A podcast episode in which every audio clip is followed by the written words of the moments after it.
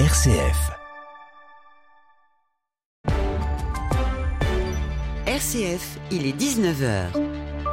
Le journal Jean-Baptiste Labeur. Bonsoir à toutes et à tous. Au procès de l'attentat de Nice, tous les accusés ont été déclarés coupables aujourd'hui. Des peines allant de 2 à 18 ans de prison ont été prononcées. Nous serons en direct de Nice dans un instant. Le verglas et la neige au menu d'une grande partie du pays cette nuit et demain. Jusqu'à 33 départements seront placés en alerte orange dès minuit. Et puis un milliard d'euros de dons récoltés pour permettre à l'Ukraine de tenir cet hiver. C'est le bilan de la conférence qui se tenait à Paris aujourd'hui.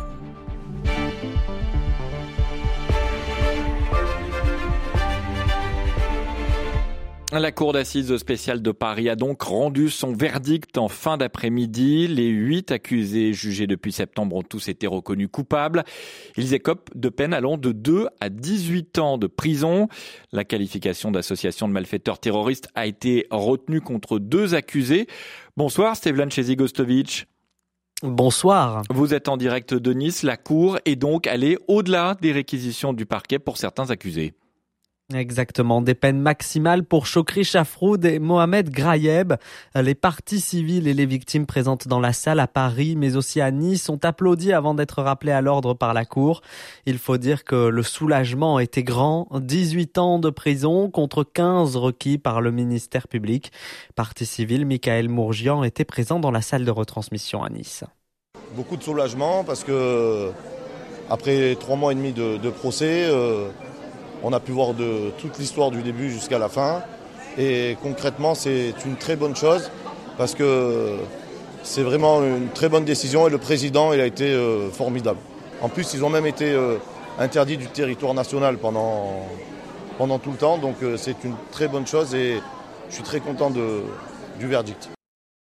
Alors la Cour a motivé les peines par, je cite, une inspiration djihadiste évidente. Le président Ravio souligne le lieu choisi, la promenade des Anglais, mais aussi le véhicule comme mode opératoire et la revendication de l'État islamique qui a cherché à en tirer bénéfice sans méconnaître la dimension opportuniste.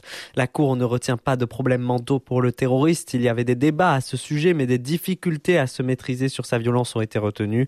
Les accusés liés au trafic de l'arme ont entre 2 et 12 ans de prison pour leur part. Après ce verdict, la plupart des partis civils sont apparus soulagés. Beaucoup sont restés longuement pour discuter dans la salle de retransmission à Nice. Merci beaucoup Steven Chesy-Gostovic. Je rappelle que l'attentat de Nice avait fait 86 morts le 14 juillet 2016 sur la promenade des Anglais. Justice toujours dans l'affaire Sentier, une enquête préliminaire confiée à Monseigneur Olivier Leborgne, évêque d'Arras. Il est chargé par Rome d'investiguer en vue d'un éventuel procès canonique à l'encontre de Monseigneur Michel Sentier, évêque émérite de Créteil, accusé d'abus sexuels. Bernard Laporte, condamné aujourd'hui à deux ans de prison avec sursis pour avoir noué un pacte de corruption avec Moed Altrad, sponsor maillot de l'équipe de France. Le tribunal correctionnel de Paris a également condamné le président de la Fédération française de rugby à 75 000 euros d'amende et deux ans d'interdiction d'exercer toute fonction en lien avec le rugby. Le président du géant du BTP et du club de Montpellier, Moed Altrad, a lui écopé de 18 mois de prison avec sursis.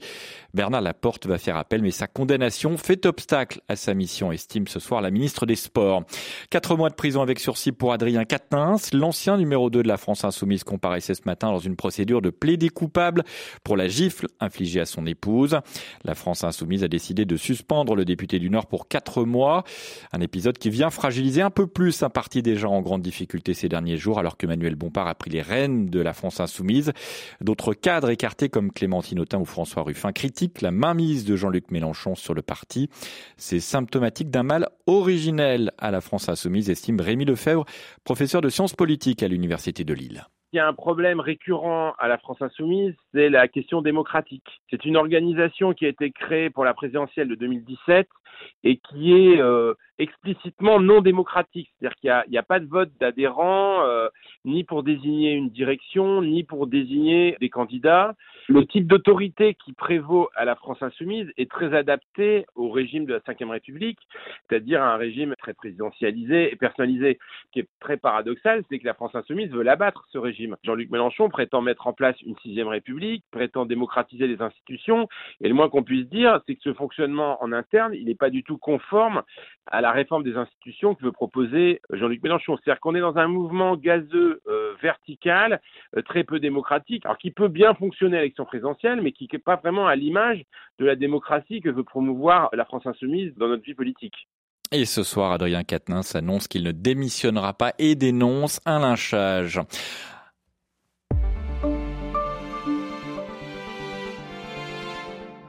Attention à la neige et au verglas. Trois personnes ont trouvé la mort en Bourgogne aujourd'hui dans des accidents de la route. La circulation euh, ferroviaire et routière en Auvergne-Rhône-Alpes et en Lozère a été très perturbée aujourd'hui.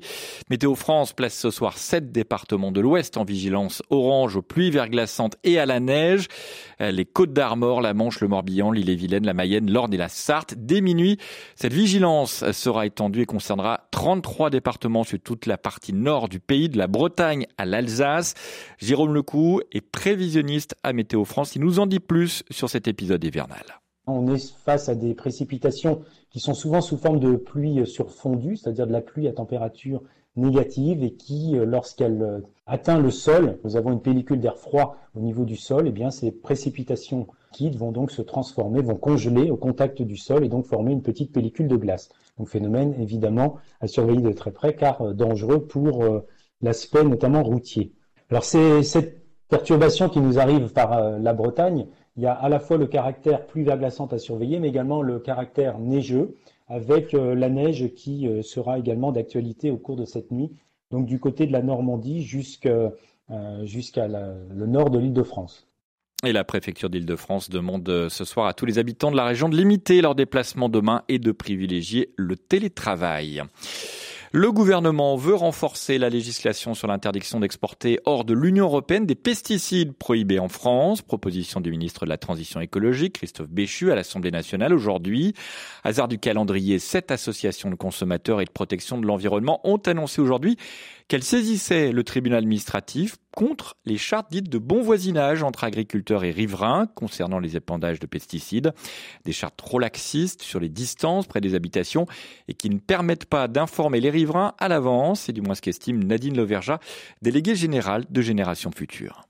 C'est des chartes qui sont en effet clairement pas assez protectrices. C'est cette question de l'information, par exemple, préalable. Les riverains ne demandent en fait pas grand-chose et ce ne serait pas si compliqué de répondre à leur attente en leur envoyant, par exemple, un SMS 24 heures à l'avance plutôt que de les informer au moment où l'épandage se fait. Très souvent, finalement, ils ont besoin juste de ça pour prendre quelques mesures de précaution et même ça, les agriculteurs n'en veulent pas, alors que dans certaines zones, ça s'est fait.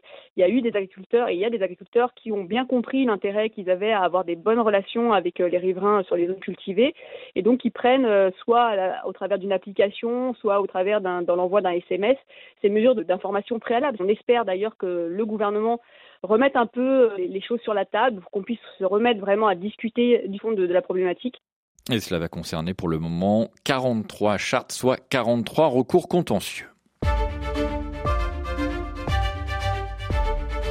Un milliard d'euros d'aide à l'Ukraine, c'est la somme réunie aujourd'hui à Paris lors d'une double conférence, l'une sur l'aide internationale d'urgence, l'autre sur la mobilisation des entreprises françaises pour la reconstruction du pays, avec une priorité claire pour Emmanuel Macron, aider le peuple ukrainien à tenir pendant l'hiver. Clara Gabillet. C'est un objectif qu'il a affirmé en ouverture du sommet avec autour de lui les représentants de 46 pays, des ONG mais aussi des entreprises.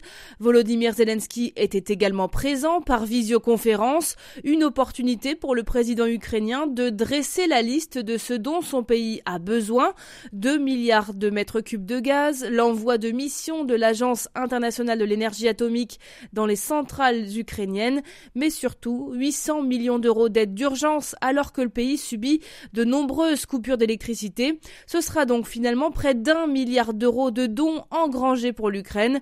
415 millions seront destinés au secteur de l'énergie, c'est ce qu'a précisé la ministre des Affaires étrangères Catherine Colonna.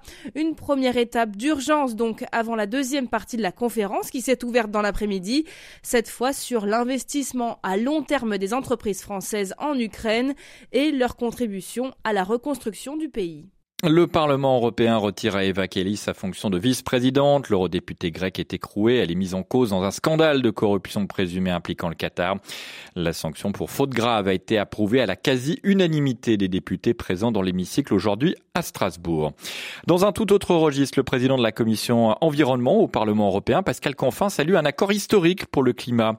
L'UE a adopté cette nuit une taxe carbone aux frontières, un dispositif unique au monde et l'une des mesures phares des Européens pour accélérer la décarbonation de l'industrie sur le vieux continent. Alors concrètement, comment ça va marcher, Thomas Dulin? Eh bien, avec cette taxe carbone, les entreprises de l'Union européenne qui importent des produits polluants en provenance du reste du monde devront payer un droit à polluer. En pratique, si un produit acheté à l'étranger dépasse dans sa fabrication les standards européens en matière d'émissions de CO2, l'importateur devra alors le déclarer et acquérir un certificat d'émission au prix du carbone dans l'UE. Car oui, le dispositif s'appliquait déjà entre les entreprises des pays membres, il est désormais étendu au-delà des frontières de l'Union. Cette taxe visera donc les importations les plus polluantes, l'acier, l'aluminium, le ciment ou les engrais, et doit permettre, au-delà de l'objectif environnemental, de dissuader les industriels européens de délocaliser leur production hors d'Europe tout en encourageant le reste du monde à adopter les standards européens. Une période test débutera en octobre 2023 où les importateurs devront seulement déclarer les émissions mais sans payer. La taxe pourrait réellement prendre effet à partir de 2026 ou 2027. Et après les feux de forêt de cet été, c'est un record de surface brûlée d'émissions de carbone en Europe. Les incendies ont émis 9 mégatonnes de CO2 euh, cette année contre 6,75 en moyenne entre 2003 et 2021 selon le programme européen Copernicus. Les sports avec le mondial au Qatar. 10 000 policiers seront mobilisés demain soir en France, dont 5 000 à Paris pour la demi-finale France-Maroc. Côté terrain, les Bleus se sont entraînés tout à l'heure, mais sans Adrien Rabiot et Dayo Umpe Mécano qui sont incertains pour demain. Avant cela, ce soir, première demi-finale Croatie-Argentine avec sur la pelouse un certain Lionel Messi qui va égaler le nombre de, le nombre record de matchs joués en Coupe du Monde. 25 au compteur pour la Pulga, coup d'envoi à 20h.